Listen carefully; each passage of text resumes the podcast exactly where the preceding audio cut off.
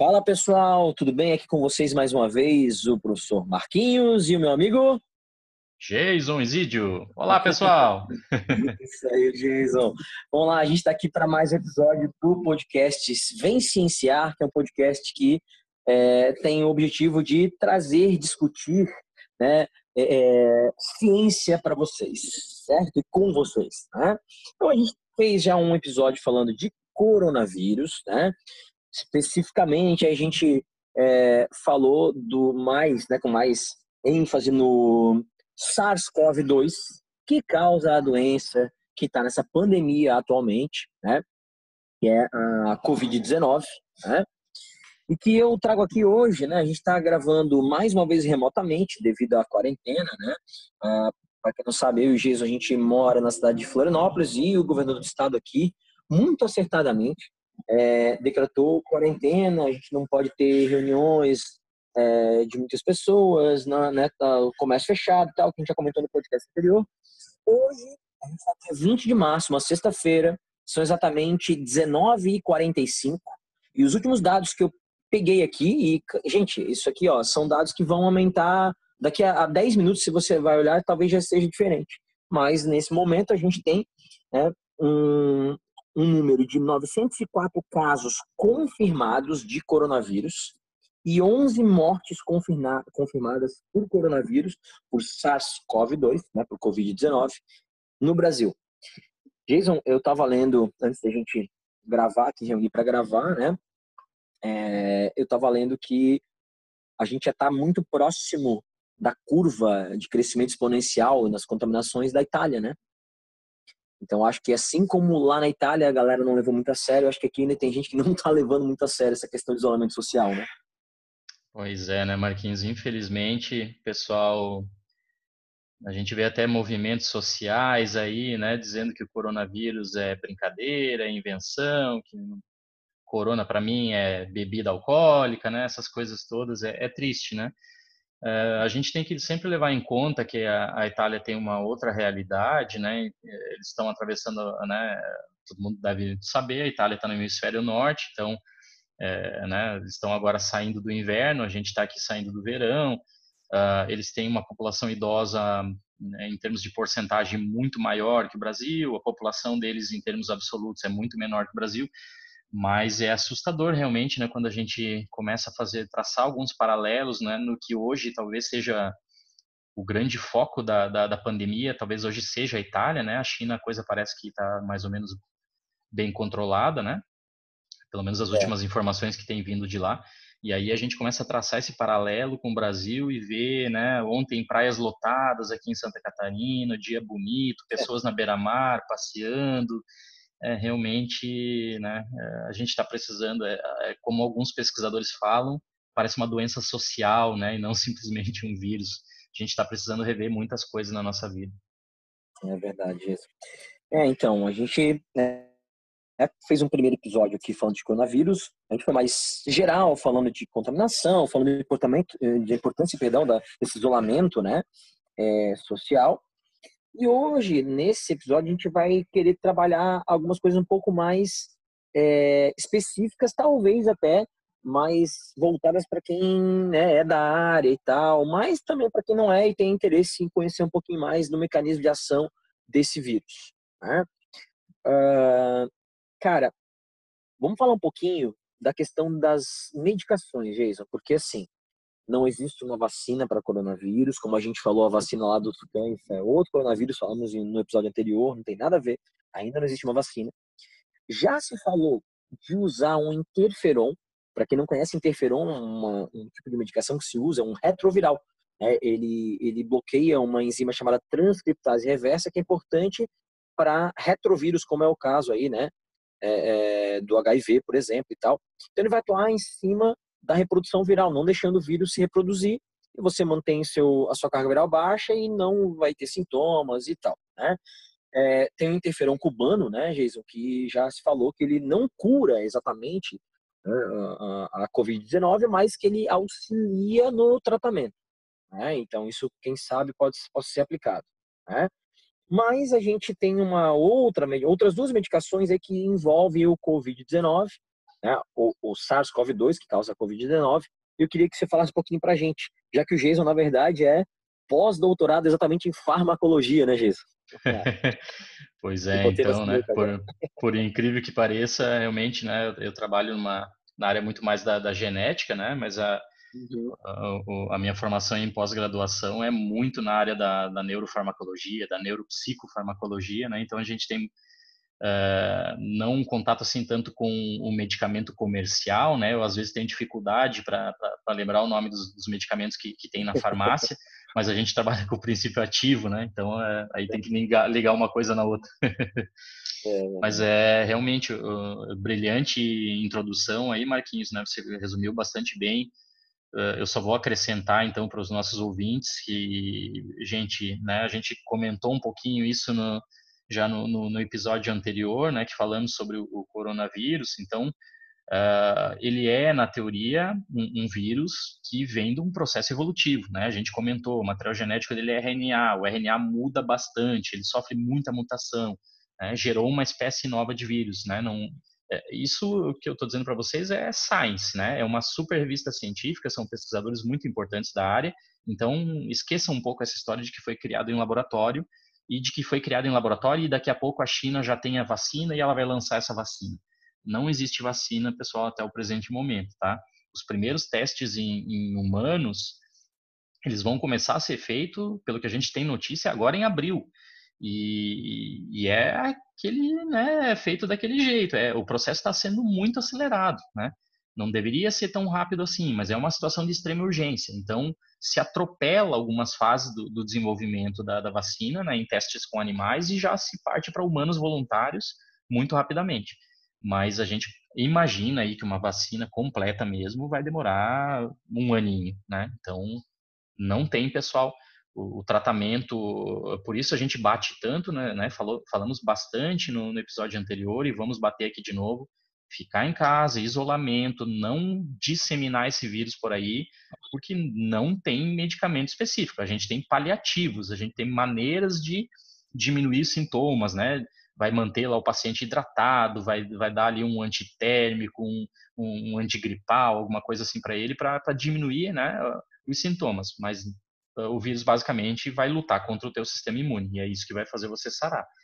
E aí as pessoas, né, é, pegam algumas informações científicas ou algumas alguns comentários de alguns políticos, né, de países importantes e, e, e, caem nessa nesse conto de fadas de que existe um medicamento super especial e que bom vamos lá vamos correr vamos comprar ele agora que vai estar tá tudo certo, né?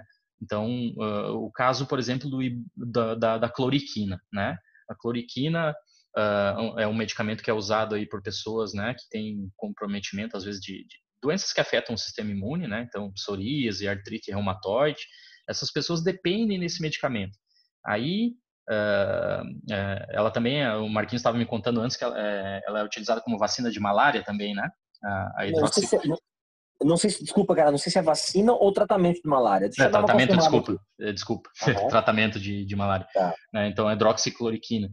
Uh, eu conheço ela muito mais pela, pela questão né, da, da, da artrite reumatoide ou da psoríase. Então, as pessoas precisam desse remédio porque elas têm esse problema. Aí, o que acontece? Um, um líder político aí fala, olha, pode ser que, né, que a, hidroxicloroquina, ela, ela, ela trata, ela, ela previne aí o, os sintomas do, do, da, do Covid-19, aí vai todo mundo corre para a farmácia, compra e acaba com os estoques, e aí prejudica mais ainda as pessoas que dependem desse medicamento, porque ela tem lá, de repente, uma artrite reumatoide, né? Gente, não, não tem evidência científica ainda suficientemente robusta, né? É um ou dois artigos científicos aí publicados que tem uma série de problemas, tem alguns viés científicos fortes ali, né? N experimental muito baixa, conclusões precipitadas e, e assim nessa nesse desespero que a gente está no, no, no, atual momento aqui, as pessoas acabam se agarrando nessas informações, cai isso na imprensa e se dissemina para a população e aí a gente acaba gerando um outro tipo de problema, né? Então cuidado, não, não, não tem. Né? Vamos, vamos olhar o, o, é, o, outro lado agora, o ibuprofeno, né? É, o, o, pessoal evitou completamente né, usar o ibuprofeno. Então, é, para quem não sabe, ibuprofeno basicamente um anti-inflamatório, né? A gente chama ele de, na farmacologia, chama ele de anti-inflamatório não esteroidal, porque ele inibe, na verdade, a, a, produção de prostaglandina, né? E prostaglandina é uma substância que estimula a inflamação. Então, se o medicamento inibe uma substância que estimula a inflamação, automaticamente ele diminui a inflamação, né? Ele reduz a inflamação. Por isso, o ibuprofeno aí é um anti-inflamatório, né? As pessoas é, usam aí para suprimir febre, ele tem uma, um efeito analgésico também, né? Para diminuir a dor. E aí, o que, que aconteceu? Na, os relatos que a gente está vendo da Itália, por exemplo, né? É, como a gente começou a falar aqui agora há pouco, né? O Marquinhos fez esse paralelo com a Itália. A Itália hoje talvez seja o grande foco, então as, as atenções do mundo estão tá, muito voltadas para lá, né? Uh, o pessoal está especulando que o italiano, quando o governo né, fechou os serviços, mandou todo mundo para casa, olha, para ficar em quarentena, pessoal. Eles estavam lá, final de inverno, aquela coisa toda, opa, entre aspas, né? Opa, é férias, vamos pra rua, vamos passear, vamos beber, vamos aproveitar, vamos curtir, já que não tem que trabalhar. Então, aumentou muito a aglomeração das pessoas, né, nas questões sociais. E aí, disseminou muito facilmente o vírus. Que, que aconteceu? Essas pessoas chegavam em casa, achavam ali que estava com uma gripezinha, alguma coisa assim, tomava lá um paracetamol, uma dipirona, não passava, ele automaticamente, ah, vou para o ibuprofeno, porque não, esse paracetamol aí não está funcionando em mim. Ia para o ibuprofeno. Saiu alguns estudos sugerindo que o ibuprofeno poderia facilitar a ação do vírus, né? E aí, uh, esses estudos foram utilizados também por políticos, tal. A, Organização Mundial da Saúde e, utilizou esses estudos para desrecomendar o ibuprofeno. Aí o que aconteceu? As pessoas deixaram de usar o ibuprofeno, mesmo em casos recomendados aqui no Brasil, né? Então, esses dois exemplos que eu coloquei agora têm os dois lados da balança. O primeiro, né, no caso da cloriquina, todo mundo correu e comprou quando não deveria. E o segundo, o ibuprofeno, agora todo mundo deixou de comprar quando talvez não deveria, né? Existem casos onde ibuprofeno pode sim ser utilizado. Uh, as notícias mais recentes da Organização Mundial da Saúde é que ela voltou atrás, né? E agora está dizendo que pode sim ser usado ibuprofeno porque realmente os estudos lá que sugerem que o ibuprofeno facilita a, ação do vírus não são assim tão robustos ainda, né? Então, gente, mensagem geral: a ciência se faz com calma, se faz com tranquilidade, tem, né, a gente precisa de muitos estudos, uh, uh, tem que se contrapor às linhas de, de, de, de, pensamento de cada um dos pesquisadores, tem que se avaliar isso com muito carinho. A coisa quando é feita às pressas, assim, baseada num artigo, num pesquisador, a, a, chance de que aquele cara esteja errado é muito grande, né? Ciência não é, é dogmática, a ciência é revisitada e, e, e retestada, né? Replicada a, a todo momento. É, e não, e não existe verdade científica que não seja refutável, né? Exatamente. né, cara? Tem que ser uma coisa que não pode ser uma coisa muito, não pode ser um dogma, né? Exatamente. Que, ah, não se muda. Isso aí, muito bem colocado, Jason. Cara, é, só para voltar aqui ao, ao né, acho que você explicou muito bem a questão do, das medicações, né? É, da, do ibuprofeno. Ah, eu, eu comentei contigo do uso da medicação contra a malária. Vamos lá, porque talvez eu tenha confundido. O que se usa contra a malária chama hidroxicloroquina. Ah, sim. É a mesma, não? É, não é, né? basicamente né? a mesma. Tem ali um grupamento hidroxi junto, né? Ou cloroquina ou hidroxicloroquina, né? Basicamente a mesma categoria. É, então, Me é. perdoem é... os químicos que estão escutando, né? Porque um uhum. grupamento hidroxi faz bastante diferença, mas eh, vamos dizer assim, está na mesma tá na mesma categoria, né, de medicamento. É, é, então tá aqui que eles estão tá, né, tem alguns alguns artigos né, é, sugerindo que possa ser possível usar essa medicação que é usada contra a malária, tratamento de malária, não seria vacina, seria tratamento de malária. É, eu falei errado na hora ali, né? Vacina, é... não, tratamento, tratamento. De malária também poder ser usada para coronavírus, mais ainda, né? Como o vírus é novo, né? Vê, né, cara, o primeiro caso registrado não faz quatro meses ainda, foi 31 de, de dezembro, né? É, então, a primeira, acho que foi a primeira morte, né, por Covid-19, né, 31 de dezembro. Então, cara, é uma parada muito nova que ainda não se tem muita informação, as coisas estão surgindo aí, né? É, você falou do mecanismo de ação do vírus, né, cara? É, acho que a gente pode comentar um pouquinho que a gente acabou dando uma, uma estudada, um deverzinho de casa aí, né, Jesus? Uhum. É, sobre um método de, de, de entrada né, do, do vírus nas células, que existem algumas possibilidades. A gente sabe que ali no envelope viral, é um vírus envelopado, né? Então, um envelope viral, tá aí cobrindo o vírus, protegendo o vírus. Existe uma proteína que chama proteína S, né, Jason? Que você comentou, né? Isso. né? Uhum. Proteína S. E aí, o que se acredita é que existe a possibilidade desse vírus, a proteína S, se ter uma, uma atração química ali com proteínas da membrana das células, né? E aí eu é, li sobre uma proteína chamada furina, que é a mesma proteína onde se liga o vírus HIV e o vírus ebola. Né? E o Jason falou, viu de outra proteína que. Qual é mesmo, Jason? A, a, a gente falou da, da ECA2, né? A, que está na célula humana. Uhum. E, tu falou da, da furina, né? Então foram basicamente furina. as duas aí, né? Que... Isso, que são os caras, os caras estão pensando que pode haver uma ligação com essas duas proteínas, né? Da membrana aí que podem ligar, né? Não sei se o Jason pode aí a, a, a tentar desvendar um pouquinho para a gente esse mecanismo aí de, de atração viral com, com essas duas proteínas, como isso, isso aconteceria. É, isso é muito interessante porque, uh, como o Marquinhos bem colocou, né, é tudo muito novo. Então, não se tem assim um modelinho perfeito tudo de como, né, como aconteceria. Mas, então, vamos lá, família Coronavid, né? Por que, que ela tem esse nome, né?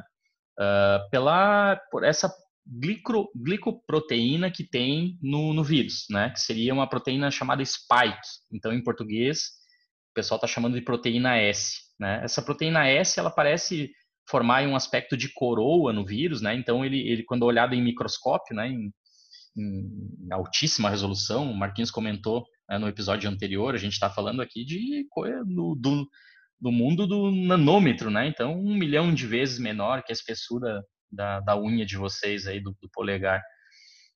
Quando a gente olha esse vírus lá na microscopia eletrônica, a gente vê esse aspecto de, de coroa, né? Muito devido a essa proteína S, essa proteína spike.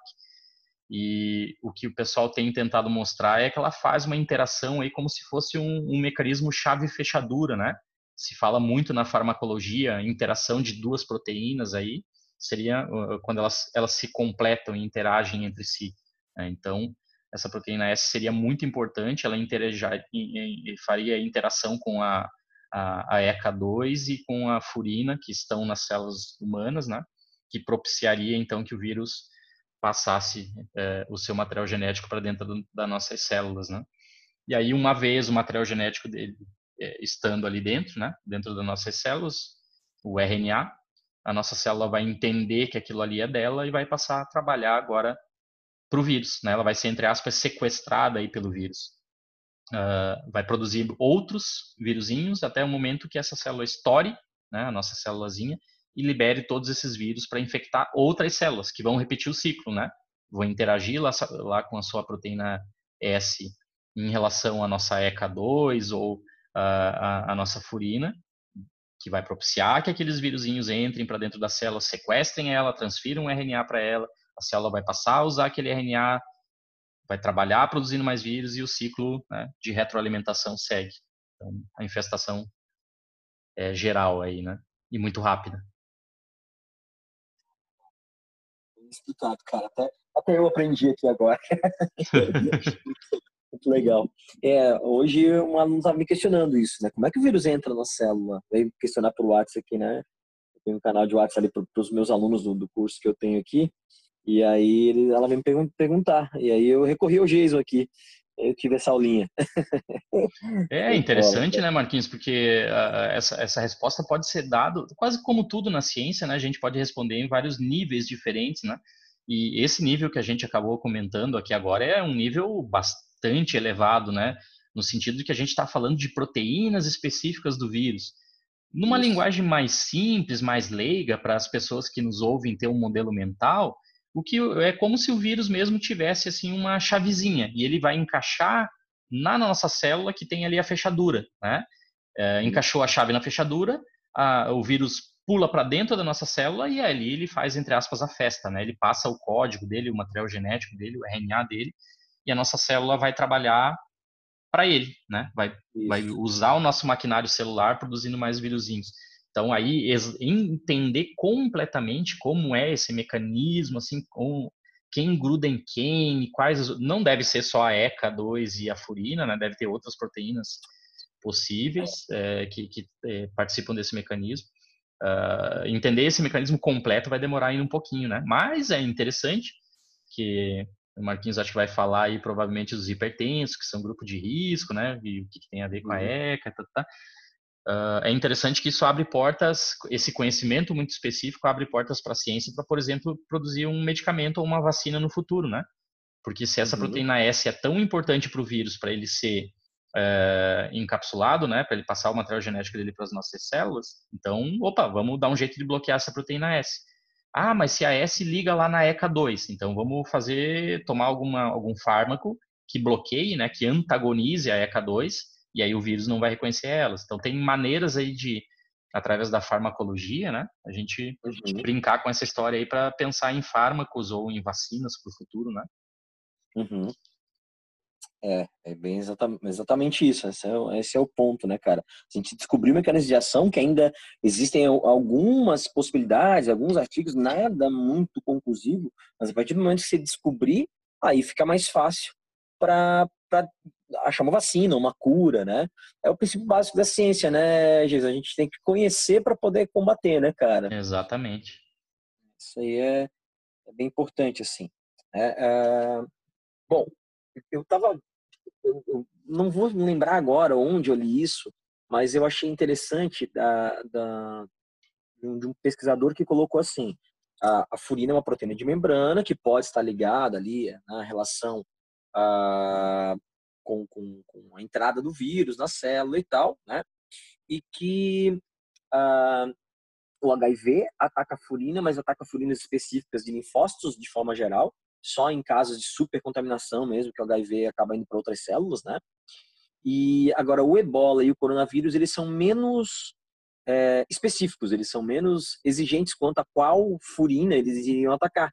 Então, meio que ele, ele fez uma analogia, falou, ó, ele vai dando uma passeada no corpo e ele vê ali num tecido ali onde o sistema imunológico está meio preguiçoso e tal, ele vai ali. Então, é, o grande problema, né, um dos grandes problemas do coronavírus SARS-CoV-2 e causa Covid-19 é exatamente esse, é o fato dele é, conseguir mapear no teu corpo qual parte está menos protegida, né, onde teu sistema imunológico está menos ativo e atuar ali, né? E aí esse é um grande problema. É, realmente.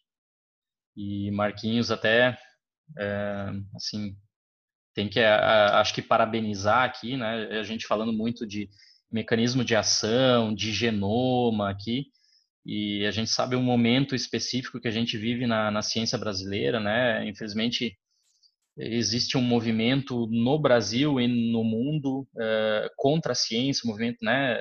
Terraplanismo, o movimento anti-vacina. Então, os cientistas vêm sofrendo bastante ataque da, da, da mídia e da sociedade. É, é um momento complicado para quem faz ciência, né? E mesmo assim, né?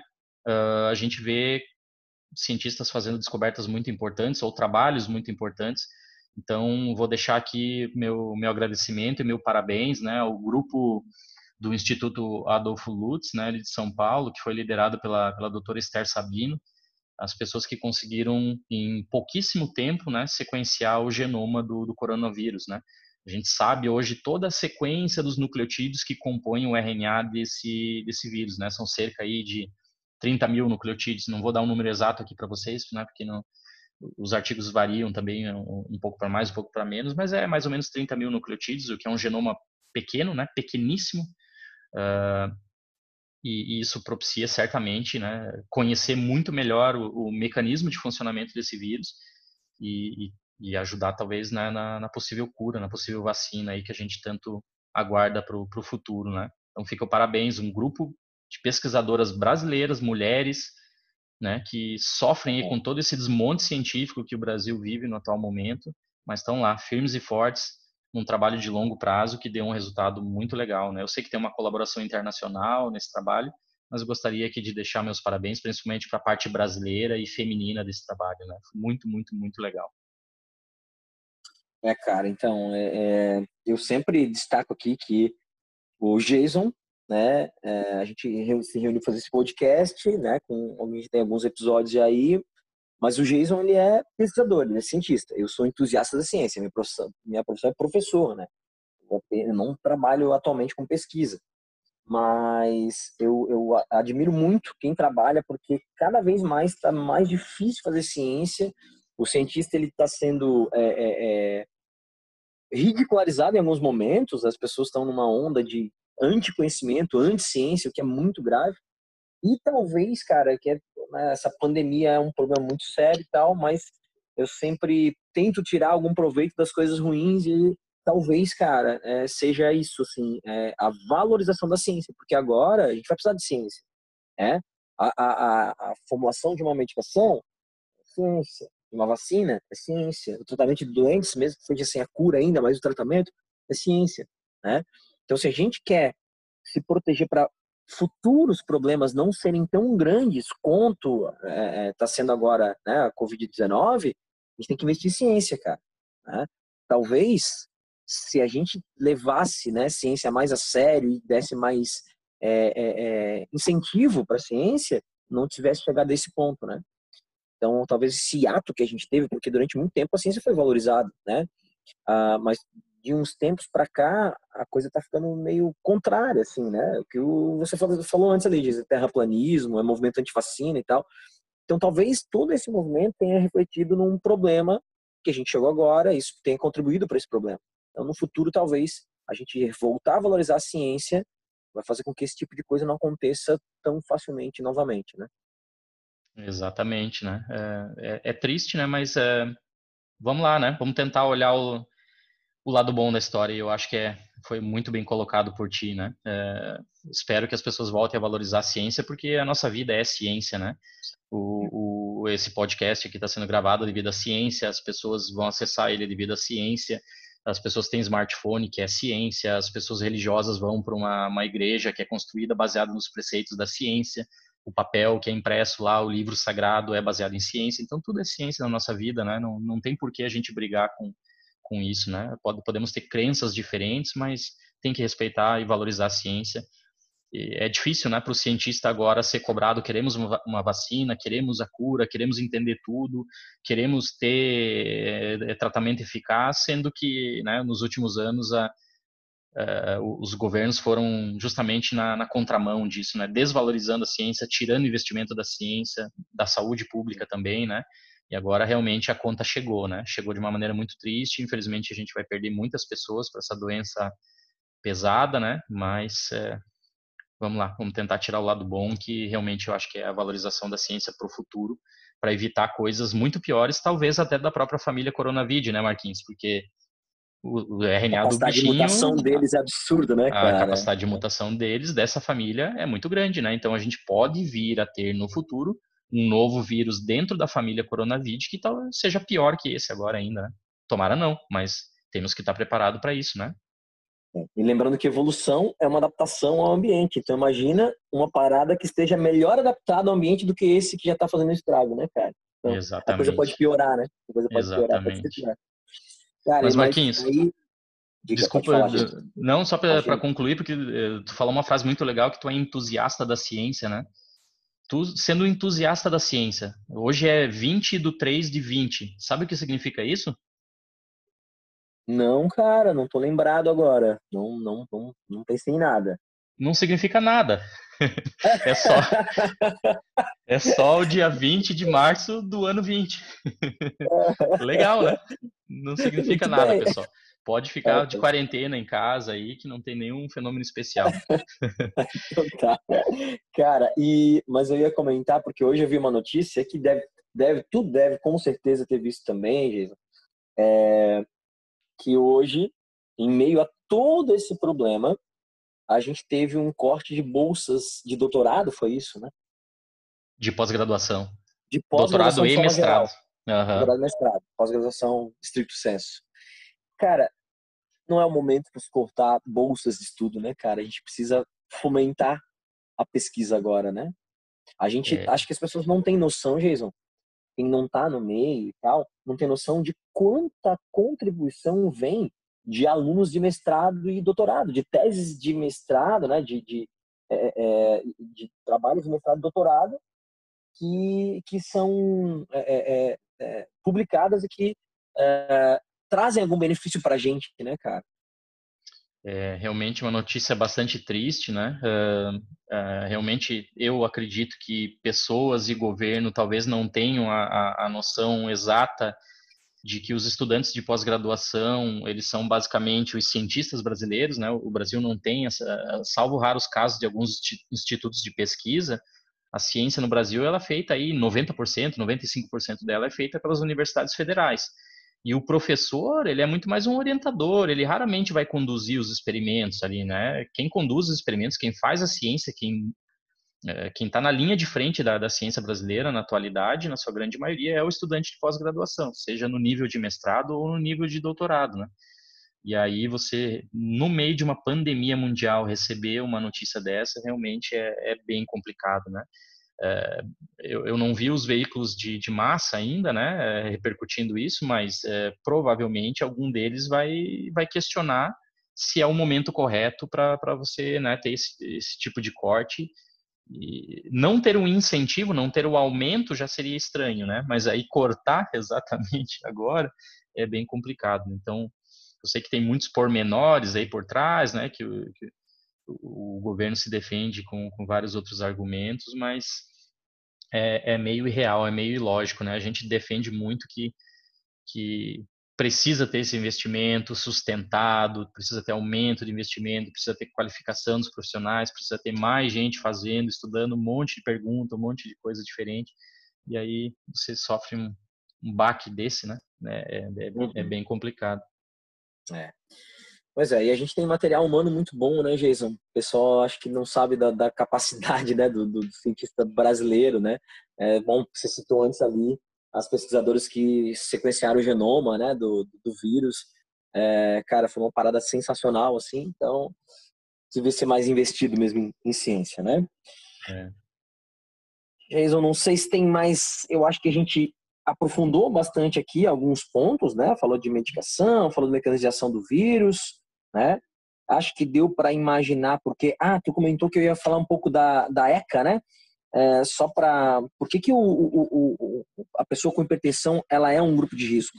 A ECA ela é uma, um ativador de uma enzima chamada angiotensina. E a angiotensina ela atua controlando a pressão arterial.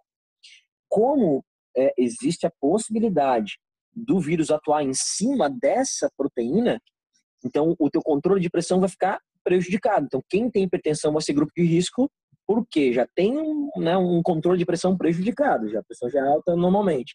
E aí, se ainda tiver o vírus atacando a, a, a proteína que ativa, né, a enzima que cuida aí desse, dessa regulação né, do, da pressão arterial, a coisa pode ficar muito mais complicada. E por conta disso é que a pessoa com hipertensão é considerada grupo de risco. Né? É, mais um grupo de risco, né? Que não tem sido falado. O pessoal fala, dá muita bola para os idosos, né? E pelos para as pessoas que têm o sistema imune comprometido, mas não fala, não se fala muito, né, do hipertenso e realmente é, tem que Diabético se focar nesse também, assunto né? aí. Diabético tem se falado bastante também, né? Uhum. Verdade. Isso, eu não sei se tem mais alguma contribuição sobre o assunto. Não, acho que só reforçar a, na verdade, contribuição a gente tem de monte, né? Mas podemos fazer é. outros episódios. eu acho que só para. aqui é tá no máximo 30 minutos, só relembrando. É, aí, né? exatamente. Então, só para fechar né, a minha participação nesse episódio especificamente, pessoal, fiquem em casa, tomem as medidas de higienização. Né? Se pegarem aí, eh, hoje, eh, se vocês acessarem o Google para pesquisar alguma coisa, deem uma olhadinha ali no Doodle do Google, que está homenageando o médico húngaro, né, o Ignaz Semmelweis, que foi o cara que basicamente descobriu que a, a infecção pós-parto poderia ser reduzida se ele lavasse as mãos antes de, de, de mexer ali com, a, com, as mulheres no momento do parto. Né? É, o, o, pessoal fala que ele é o salvador das mães e tal, né? É um cara que mostrou que a importância de lavar a mão, né? É, parece bobinho a informação e tal, mas isso aconteceu lá no século XIX. As pessoas não tinham essa essa correlação da higiene com os germes, né, com as bactérias, com os vírus, essa coisa toda, então não se dava bola para isso. Ele mostrou, até foi meio taxado de louco, que tem que lavar a mão antes de tocar no paciente. né? Ele uhum. mostrou isso que, que, que, que a vida das pessoas dependia desse pequeno ato. E agora a gente está no momento que a vida de muitas pessoas depende desse ato. Né? Então vamos se higienizar, vamos respeitar aí um, um período de reclusa, vamos ficar em casa para a gente vencer essa pandemia o mais rápido possível e aí podemos voltar todos à, rua, se confraternizar, beber cerveja junto, bater papo eu ver o Marquinhos para a gente poder gravar presencialmente. Exatamente, está fazendo falta já gravar é... aqui, não é a mesma coisa gravar pelo é. aplicativo aqui. a Jason, cara, obrigado mais uma vez pela parceria aí, pela presença. Só para relembrar que esse foi um projeto que eu encabecei, mas que quis a presença do Jason, né? a ideia foi minha, mas a presença do Jason era ponto é, é, primordial para ele acontecer. Se não fosse o Jason, a gente não está fazendo isso. Então, cara, obrigado mais uma vez. Quem sabe nosso próximo encontro seja presencial e tenha passado essa parada toda. E, gente, obrigado mais uma vez. Né? A gente vai gravar mais episódios para vocês, logo vão ter mais disponíveis aí. Ah, um abraço e acompanhe a gente lá no Instagram, arroba. Um abraço, Jason. Até mais. Um abraço. Tchau, tchau.